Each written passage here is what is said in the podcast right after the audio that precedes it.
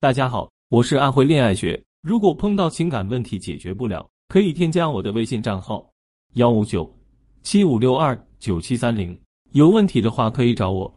真正的女神不是一天练成的，光是长得好看不能被称作女神。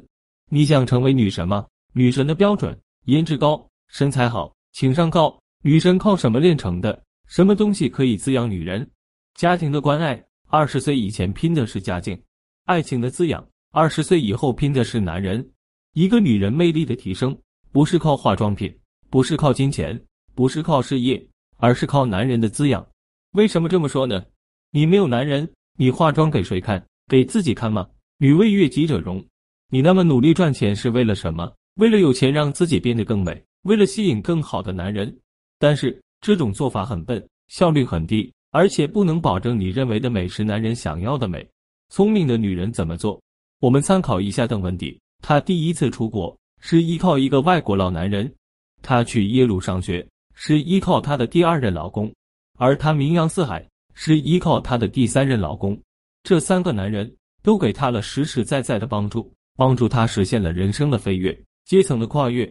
寻找能够帮助你、滋养你的男人，才能真正让你得到滋养，而不是伤害。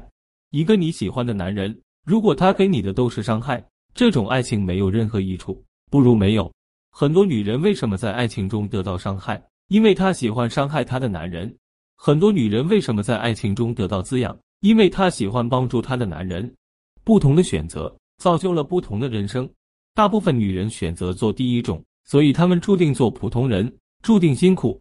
小部分女人选择做第二种，所以她们注定与众不同，注定幸福。如果你想要被男人滋润，你要怎么做？选择一个帮助自己、滋润自己、对自己好的男人，而不是伤害自己的男人。从每一段爱情中都获得成长、获得滋润，不断让自己增值。你每一次失恋之后遇到的男人会更好、更优秀、更爱你，你会越来越幸福，直到你找到那个再也无法替代的男人。如果一个女人在爱情中不断被伤害，她就会不断的贬值，越来越自卑。如果一个女人在爱情中不断被滋养，她就会不断的增值，越来越自信。自信的女人都是被宠出来的，自卑的女人都是被虐出来的。